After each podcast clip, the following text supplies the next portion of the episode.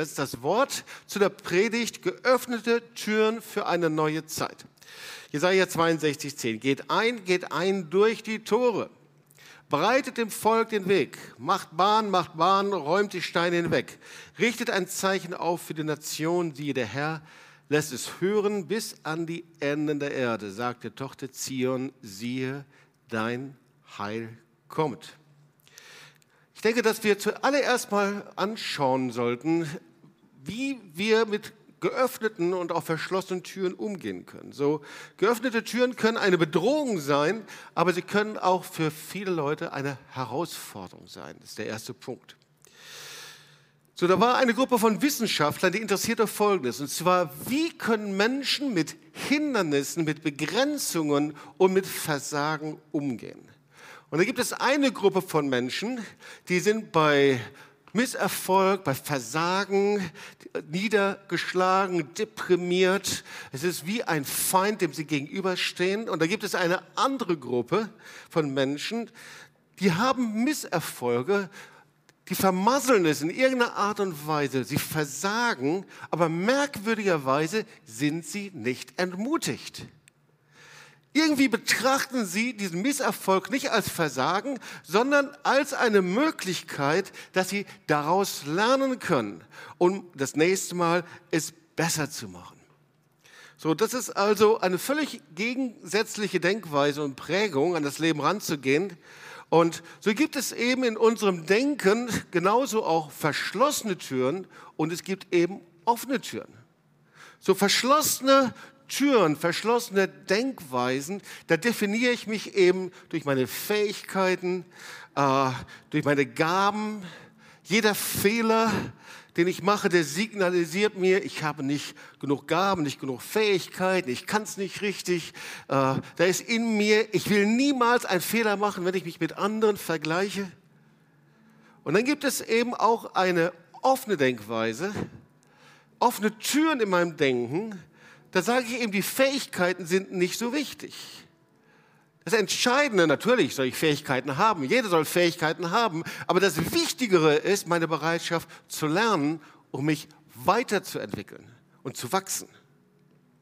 Also ihr Lieben, das Ziel bei einer offenen Denkweise oder bei offenen Türen in uns ist also nicht immer fähiger, klüger, besser zu werden, dem anderen überlegen zu sein, es intellektuell drauf zu haben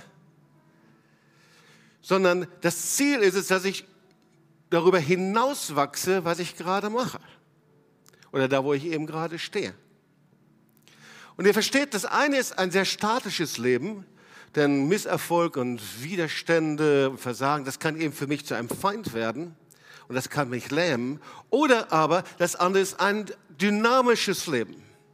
Das heißt, es ist alles auf Wachstum angelegt. So die Misserfolge sind also nicht die Feinde, die mich lähmen und kaputt machen und fertig machen und mein Leben zerstören, sondern Misserfolge, die sind ein Stufenleiter zum Wachstum, weil ich einfach aus ihnen lernen kann. Und leider ist es so, dass sich diese verschlossenen Türen in uns sehr verstecken unter sehr klugen Dingen. Zum Beispiel eben, man sagt eben, das sind doch positive Eigenschaften, das ist Besonnenheit oder gesunder Menschenverstand. Aber eigentlich steht dahinter, dass ich Angst habe, Gott zu vertrauen. Dass ich mich innerlich weigere, Gott zu vertrauen. Und was wir gleich verstehen, ist, das Fundament für die offenen Türen in meinem Denken ist der Glauben. Ohne Glaube, sagt das Wort Gottes, ist es unmöglich, Gott zu gefallen. Ja? Ohne Glauben kannst du Türen nicht öffnen. Du brauchst Glauben. Ohne Glauben werden wir für jede Tür stehen bleiben. Ohne Glauben werden wir durch die Tür nicht hindurchgehen. Und das ist meine Prägung und auch die Prägung durch meine Familie, speziell durch meinen Vater. Und zwar, womit mein Vater mich geprägt hat, war, dass er sagte, du kannst alles, wenn du bereit bist, dich darauf einzulassen. Und die zweite Prägung war, dass auch wenn ich es vermasselt hatte, verbockt hatte, und das hatte ich öfter mal, mein Vater hatte sehr schöne Autos und manchmal ja, bin ich damit gegen die Mauer gefahren oder die waren kaputt, knitter, knitter kaputt.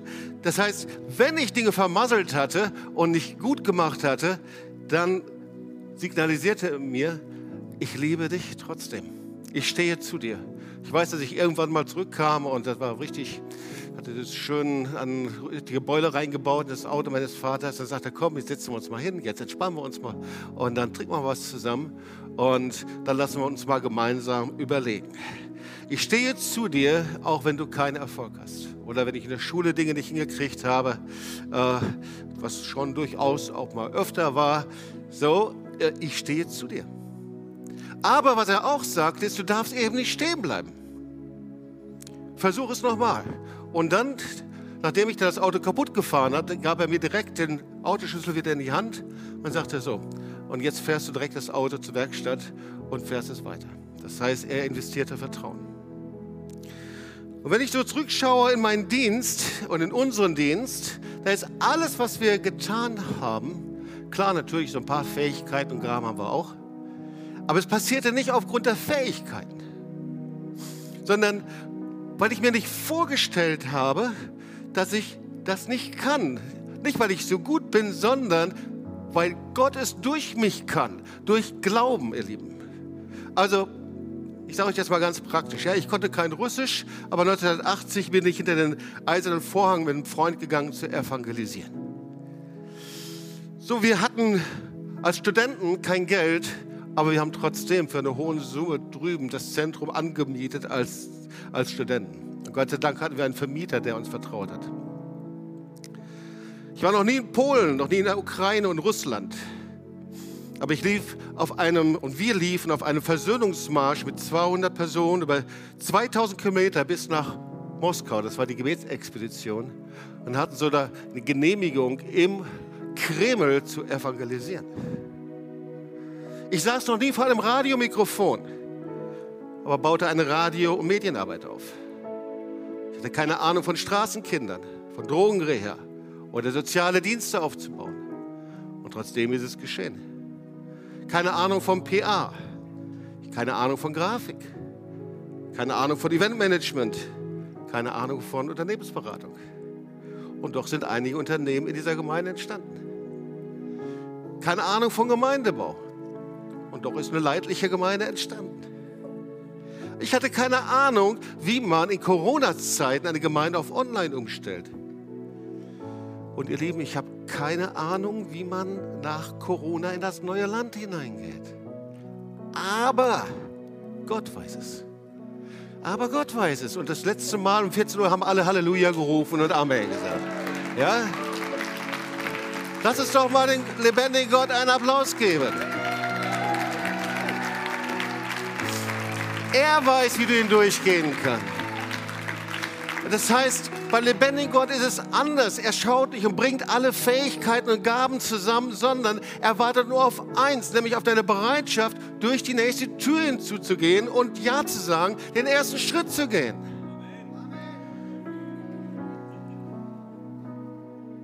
Jesaja 62,10 geht ein, geht ein durch die Tore, bereitet dem Volk den Weg, macht Bahn und räumt die Steine weg.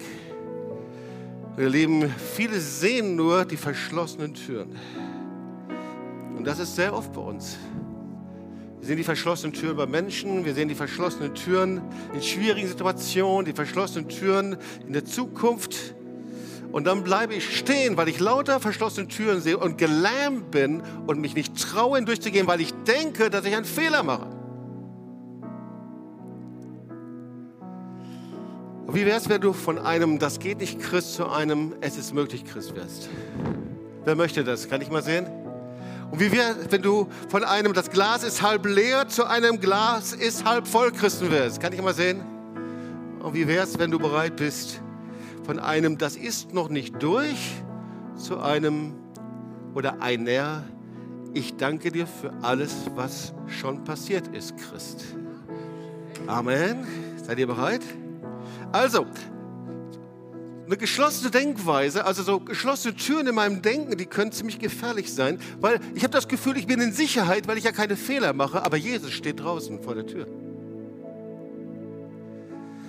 Und deswegen ist es so wichtig, das war jetzt meine Einleitung, dass wir lernen, wie wir die Dinge tun können, wie wir durch eine Tür hindurchgehen können. Wir sind in einer Zeit der geöffneten Türen.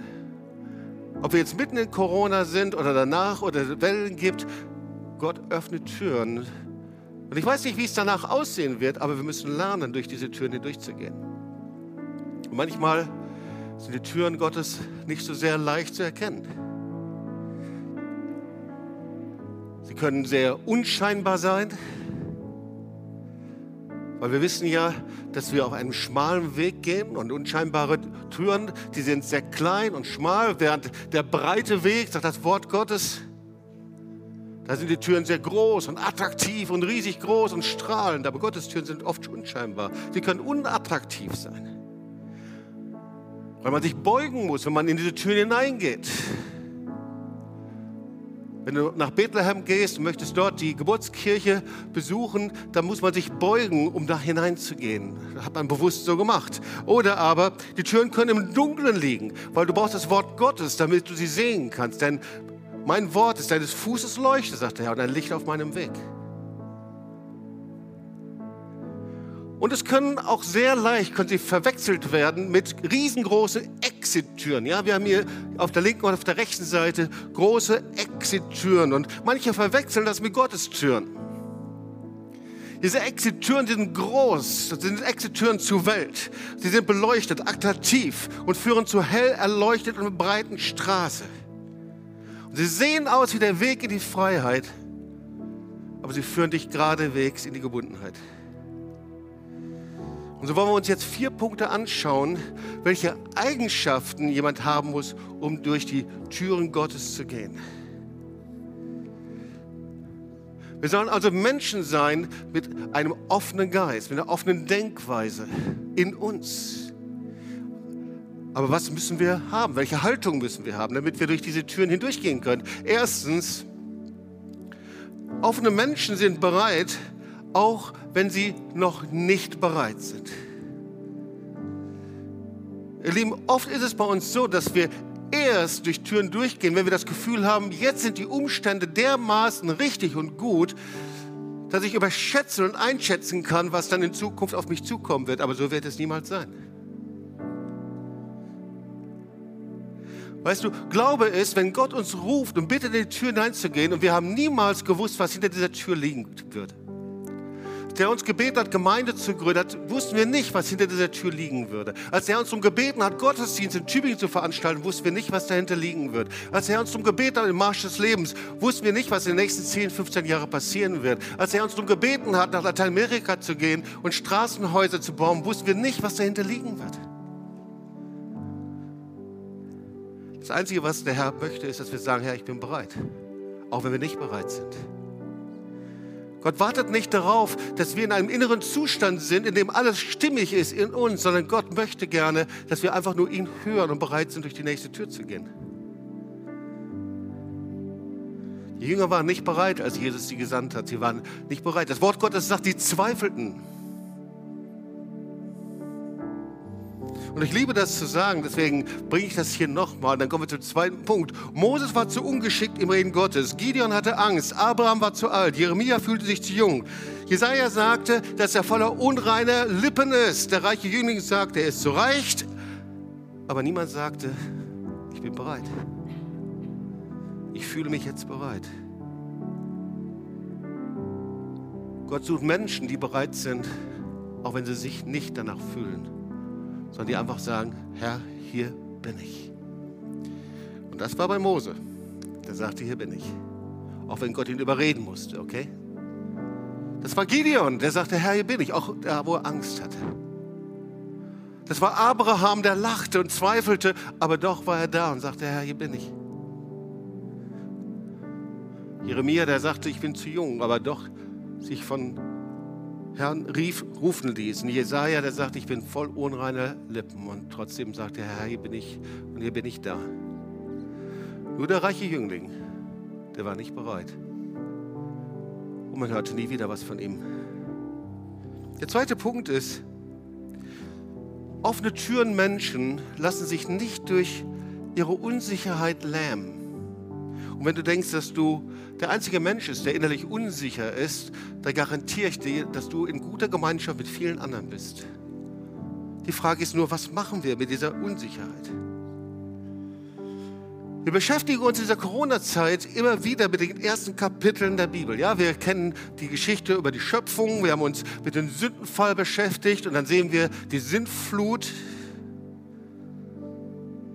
Wir haben uns mit dem Kapitel 7 beschäftigt, das ist Noahs Geschichte von der Arche und den verschlossenen Türen und dann damit, wie die Tür der Arche sich öffnet, dann wie Noah den Altar aufbaute als ein Zeichen des Neubeginns. Ich habe darüber gepredigt. Da waren neue Witterungen, neue Jahreszeiten, Sommer, Winter und einfach ein Zeichen eines neuen Zeitalters. Da passierte etwas Neues. Und wir könnten jetzt denken, wie wunderbar, aber es war eben nicht so, weil das Herz der Menschen hatte sich nicht geändert. Wir sehen im Kapitel 11, da ist der Turm zu Babel wir können da sehen, wie der Mensch sagte, ich will so sein wie Gott. Und viele sagen, das war der Beginn eigentlich von humanistischem Denken. Ich will mir einen Namen machen, sagten sie. Aber eigentlich waren die Menschen von Gott berufen, über der Erde zu regieren. Das war die Berufung Gottes für die Menschen. 1. Mose 1,28. Gott segnete sie und sprach ihnen, seid fruchtbar und mehret euch und füllt die Erde und macht sie euch untertan. Aber jetzt war wieder alles kaputt. Hey, gerade war die Sündflut vorbei. Und schon im nächsten Kapitel bauen sie wieder einen hohen Turm. Und die Nationen werden zerstreut und beten wieder die Götzen an.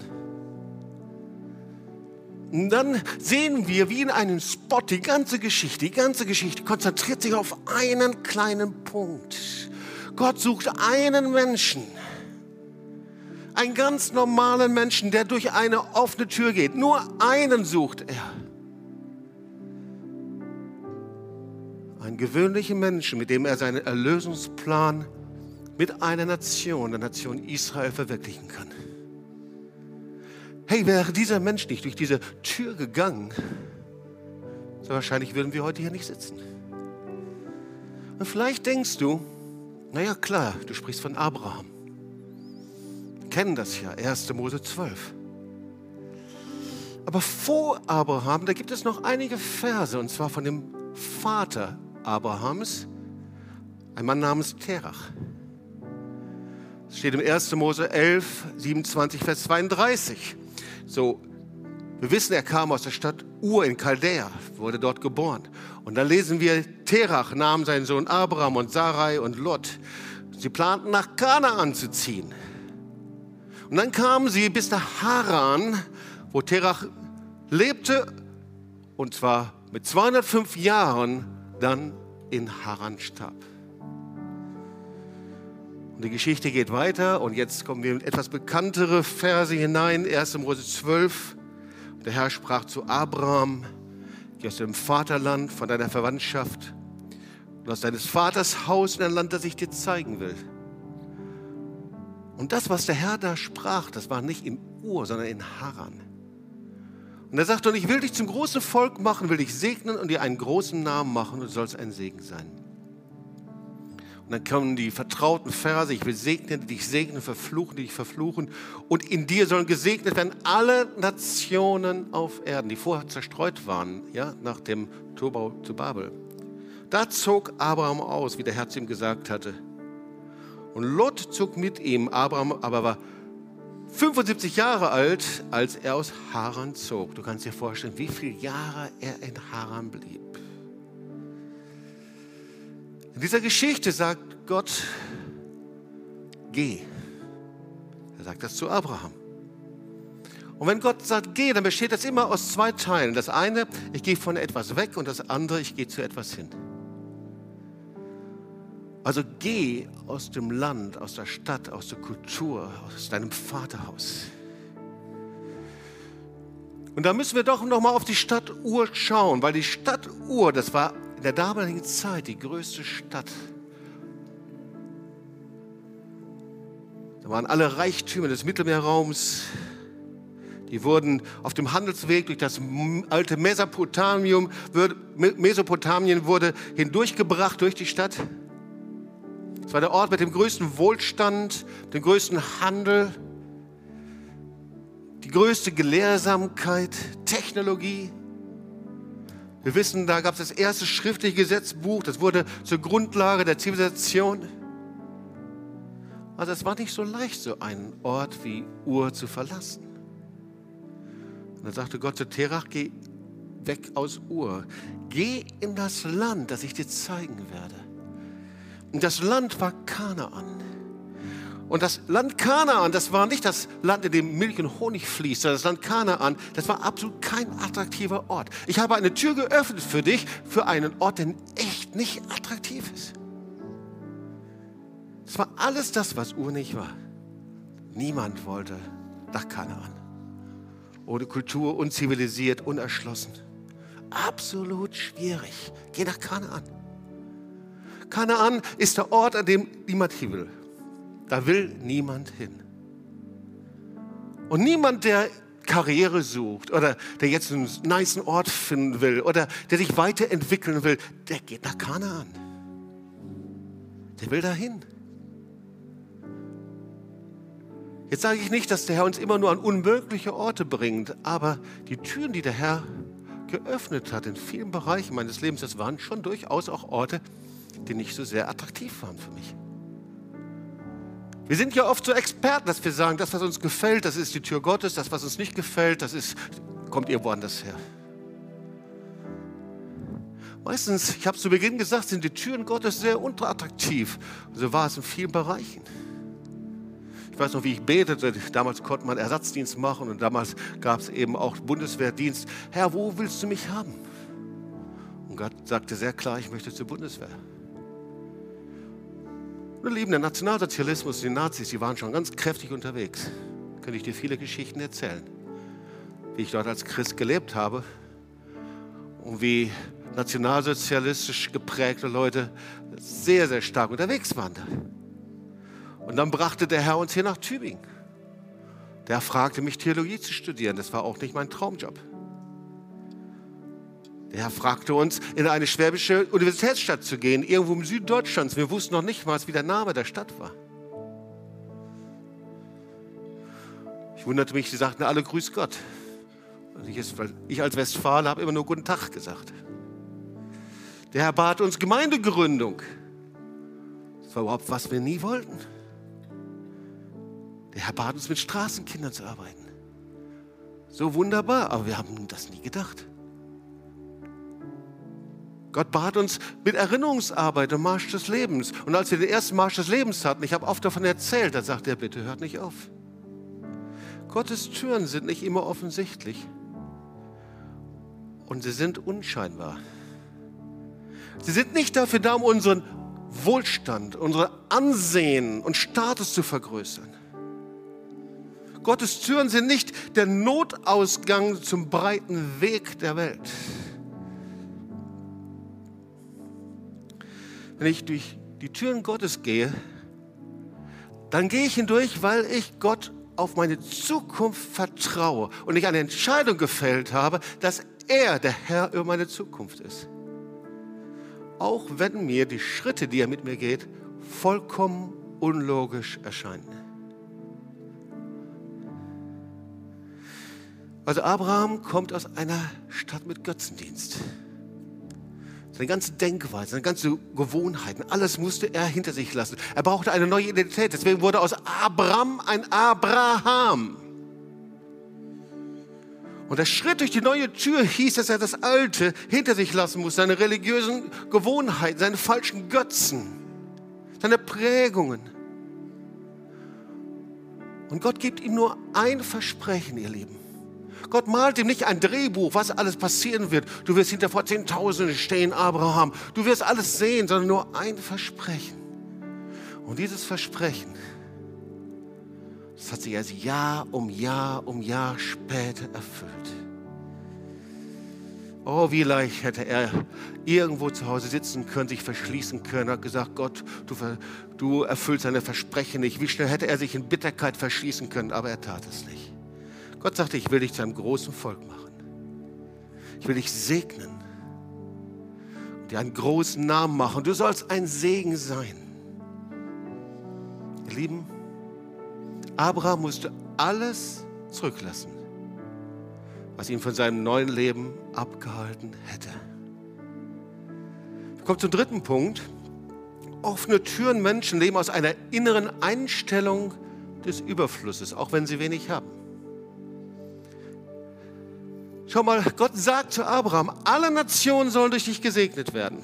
Und Segen, das ist nicht so ein Bless me, ja, so wie man das heutzutage so nice und nett sagt, segne dich, Gott segne dich, bless you, sondern der Segen in der hebräischen Wortbedeutung ist der Ausdruck von der Fülle Gottes. Ist der höchste Ausdruck des Wohlbefindens, das Menschen je erreichen konnte. Also Abraham ist von Gott so reich beschenkt worden, dass er jeden Tag weitergeben konnte. Das ist der Hammer. Jeden Tag neu. Ihr Lieben, die offene Tür des Segens und des Segnens heißt, dass ich so viel empfange, dass ich jedes Mal ein Segen bin für andere. Wenn Gott von deinem Leben träumt und von meinem Leben, das ist das Leben, das wir andere segnen. Und die Voraussetzung ist eine Mentalität des Überflusses und nicht des Mangels. Dieser Segen ist überfließend. Ja, wir kennen das aus dem Wort Gottes. Ein festgedrücktes und geschütteltes Maß. Sag mal zu deinen Nachbarn, du bist mit Überfluss gesegnet. Und wenn dein Nachbar in Entfernung ist, dann ruf ihn das mal zu. Du bist mit Überfluss gesegnet. Und er hatte so einen Überfluss, dass als er dem Melchisedek begegnete, dem König von Salem, dass er ihm Zehnten von allem gegeben hat. Das war Gottes Reichtum. Und du betrittst diese Tür nur durch Großzügigkeit und durch Geben, ihr Lieben. Und ich bin so dankbar, für unseren Freund Carlos Jimenez, der schon lange beim Herrn ist jetzt, der hat uns echt geholfen, diese Tür zu betreten. Unser Leben wäre völlig anders gelaufen. Wir wären hier nicht in dieser Halle. Es ist der Segen des Gebens. Ich weiß noch, wie er uns gelehrt hat darüber. Und wie er uns ermutigt hat, hey, fang doch mal an, das zu geschenken, was du hast. Nimm doch mal deine wertvolle Kette ab oder nimm doch mal deine Armbanduhr und schenk das mal deinem Bruder und deiner Schwester. Und in uns klebte das. Es war wie so, wie so, wie so Disteln, die uns umfasst hatten, bis wir verstanden, erst wenn wir segnen und loslassen, mit Großzügigkeit, kann ich diese Tür des Segnens betreten. Du segnest aus Gottes Reichtum heraus Dein Reichtum ist nicht dein Reichtum, das ist Gottes Reichtum. Das, was wir weitergeben, ist nicht, was ich habe, sondern das ist das, was Gott hat. Das, was mir gehört, mein Auto, was ist nicht, gehört nicht mir, sondern es gehört dem lebendigen Gott. Das Erbe, das ich bekommen habe, ist nicht mein Erbe, sondern ist Gottes Erbe. Und deswegen gehört ihm den Zehnten als eine Dokumentation, dass es ihm gehört. Sein Lebensstil des Gebens und gerade in einer Zeit der Dürre müssen wir lernen, diesen Lebensstil des Gebens zu gehen, durch diese Türen durchzugehen. Du bist nicht nur berufen, Segen zu empfangen, sondern auch ein Segen zu sein. Der vierte Schritt. Offene Türen, Menschen, bleiben nicht vor der Tür stehen. manchmal habe ich den Verdacht, dass wir wie das Volk Israel in der Wüste herumirren, weil wir vor den Türen Gottes stehen geblieben sind. Ich habe was Interessantes gelesen, und zwar am Anfang des Lebens bedauern Menschen die Dinge, die sie falsch gemacht haben. Ja, also so, wenn du, was weiß ich, 20, 25, 30, denkst, oh, das habe ich missgemacht, das habe ich falsch gemacht und das habe ich falsch gemacht. Hast du schon mal das bedauert, was du falsch gemacht hast? Kann ich mal sehen? Ja? Und dann habe ich gelesen, am Ende des Lebens, wenn sie älter werden, bedauern Menschen die Dinge, die sie verpasst haben. Okay? Dann denkst du auf einmal darüber nach, sagst, Mensch, das hätte ich anders machen können, das habe ich verpasst, das hätte ich machen können. Warum habe ich das eigentlich nicht gemacht? Und vielleicht, und ich komme schon langsam zum Ende der Predigt, jetzt kommt ja niemand mehr, das heißt, ich könnte eigentlich noch eine Stunde weiter predigen. Auf jeden Fall, vielleicht lebst du heute in deinem Ur in Chaldea. Vielleicht lebst du in einem Ort, in dem du deine Identität auf deine Bildung, auf deinen Wohlstand, auf deine Fähigkeiten aufgebaut hast. Vielleicht lebst du an einem Ort, an dem du deinen Selbstwert auf deinen Wohlstand, auf deinen Habe, auf deinen Besitz aufgebaut hast oder auf das, was du kannst. Und ich möchte dich fragen zum Ende der Predigt, wie reagierst du, wenn du vor einer offenen Tür stehst? Und du hörst das G Gottes. Und lass es nicht so schnell antworten, sondern natürlich, ich sage dann, dann mache ich das. Warte, warte. Weil schau mal, wenn wir Ja sagen, wir sind ja manchmal nicht so sicher, ja, ist das die Stimme Gottes oder nicht? Aber wenn du Ja sagst, vielleicht machst du einen Fehler. Vielleicht mache ich einen Fehler. Aber wenn ich nicht gehe und bereit bin zum Risiko und ich sage, vielleicht, vielleicht mache ich es doch nicht oder ich bleibe indifferent, gleichgültig, dann kommst du nie in das verheißene Land. Dann komme ich nie in das verheißene Land, das Gott vorbereitet hat. Und ich werde den Segen Gottes nicht empfangen können. Wenn ich überlege, all die Punkte, in meinem Leben und in unserem Dienst, wo wir hätten Nein sagen können. Und wir mit Zittern und Zagen und auch mit Ungewissheit und auch mit Risiko gesagt haben, ja Herr, hilf uns. Aber wir wollen niemals Nein sagen, wenn du uns bittest. Wie viel Segen hätten wir da nicht empfangen? Schau mal, ich möchte gerne in den neuen Zeitabschnitt, in wo wir hineingeführt werden, historisch, kirchengeschichtlich, überall. Da sind wir alle im gemeinsamen Boot. Wir wissen nicht, wie das sein wird. Wir wissen nicht, ob das gut oder schlecht sein wird. Wir hören Krisennachrichten. Wir wissen aber auch, dass Gott etwas vorbereitet hat. Viele sprechen von einer endzeitlichen Zeit. Viele träumen von einer endzeitlichen Ernte. Ich weiß nicht, was kommen wird. Aber ich weiß, dass es eine offene Tür sein wird. Und noch eine, noch eine. Wir haben eine Bestimmung als Volk Gottes, durch diese Türen hindurchzugehen. Und ich fälle die Entscheidung, dass ich sage, Herr, ich werde niemals Nein sagen. Ich sage Ja zu dir. Herr, ich möchte nicht in dem Land Ur gefangen bleiben und ich möchte dich ermutigen, wenn du in diesem Land Ur bist, deine Identität und dein Selbstwert auf Bildung aufgebaut hast, auf deinen Wohlstand aufgebaut hast, auf deine Fähigkeiten, dann bist du in der Gefahr wie Terach. Terach, der Vater Abrahams. Er brach auf. Er hörte die Stimme Gottes. Er hatte den Auftrag. Und das möchte ich dir ganz persönlich jetzt in diesem Gottesdienst sagen und da, wo du zuhörst, so viele, du hast die Stimme Gottes gehört, du bist die ersten Schritte gegangen, du bist die Tür, durch die Tür hindurchgegangen. Du wusstest, das ist der Weg Gottes. Aber dann kam Terach nach Haran. Das lesen wir 1. Mose 11, Vers 31. Terachs Weg nach Kanaan endete in Haran. Haran war eine Stadt wie Ur. Ähnlich, nicht genauso, aber ähnlich. Auch mit Götzen, mit Wohlstand. Alles, was man zu leben braucht. Aber es endete in Haran. Er kam nie nach Kanaan. Ich weiß nicht, was passiert ist, warum Terach in Haran geblieben ist.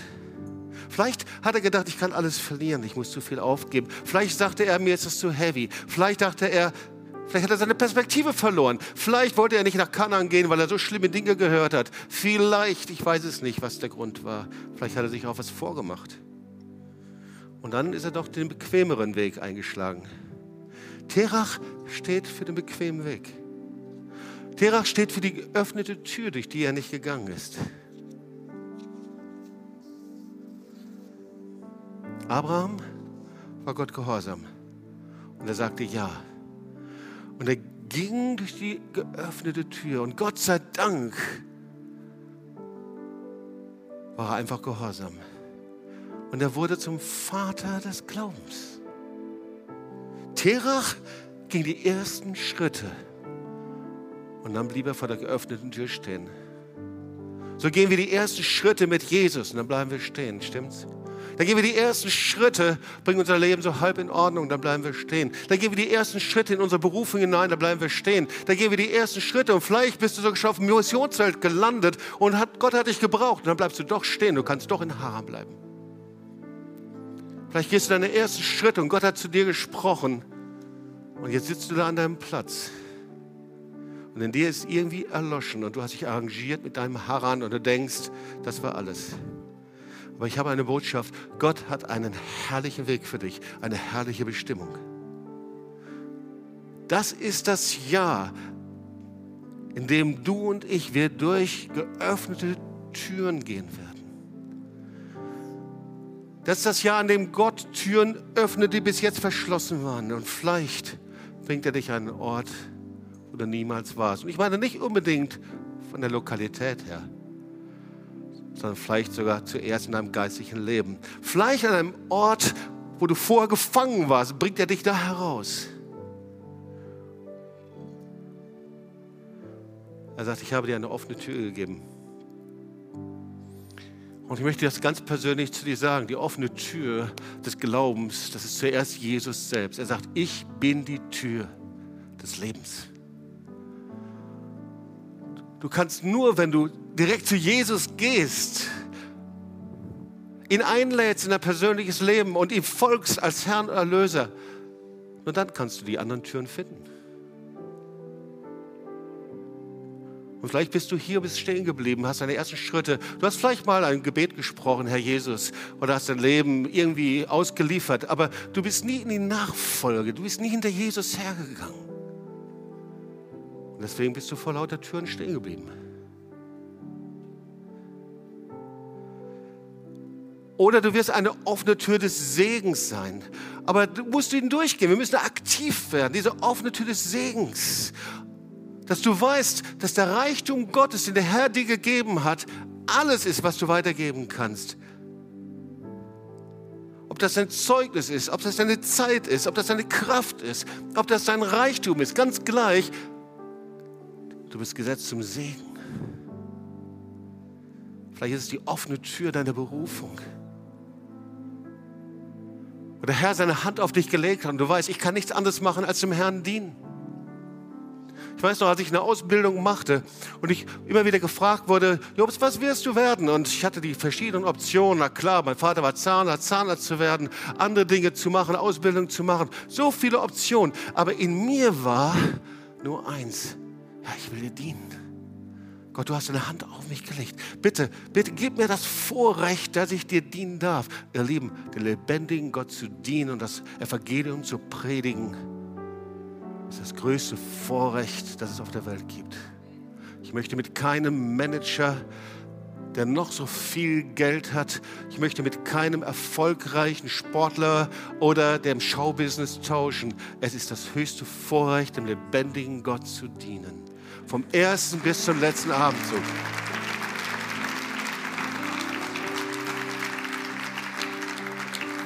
Und vielleicht ist es die offene Tür in deinen Beruf und Berufung hinein. Vielleicht ist es die offene Tür in die Gemeinde. Vielleicht warst du jetzt überall online zugeschaltet und du sagst, ich brauche eine lebendige Gemeinde. Dann bitte, dann geh durch die Tür und sei praktisch. Dann such dir doch bitte eine. Vielleicht ist es aber auch die offene Tür deiner Ausbildung. Dann such dir eine Bibelschule, such dir eine Ausbildung. Dann lass dich vorbereiten. Vielleicht ist die offene Tür, dem Herrn zu dienen. Vielleicht ist die offene Tür deines Zeugnisses, wo der Herr schon so lange darauf wartet, dass du hingehst und deine Geschichte erzählst. Vielleicht ist es die offene Tür. Das, was du tust, deinen Job und deinen Beruf unter die Herrschaft Gottes zu stellen.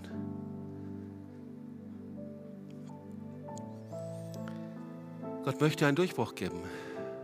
Und zwar einen Durchbruch durch die offenen Türen. Und ich möchte dich fragen, und dann wollen wir zusammen beten. Lebst du so, wie Gott es will? Oder bist du schon längst vor irgendeiner Tür stehen geblieben, weil du nicht dazu bereit warst? Bist du bereit, neu zum Herrn zu sagen, Herr, hier bin ich. Ich möchte durch jede Tür gehen, die du mir öffnest. Herr, die unscheinbaren Türen, die kleinen Türen, die dunklen Türen. Die Türen, die ich mir vielleicht nicht so erwünsche, aber deine Türen. Herr, ich möchte vor der Tür nicht stehen bleiben. Du hast eine Bestimmung. Und du hast die Bestimmung, dass der Herr mit dir, wenn du durch diese Türen gehst, Durchbrüche hervorbringen wird. Lass uns einfach aufstehen und beten.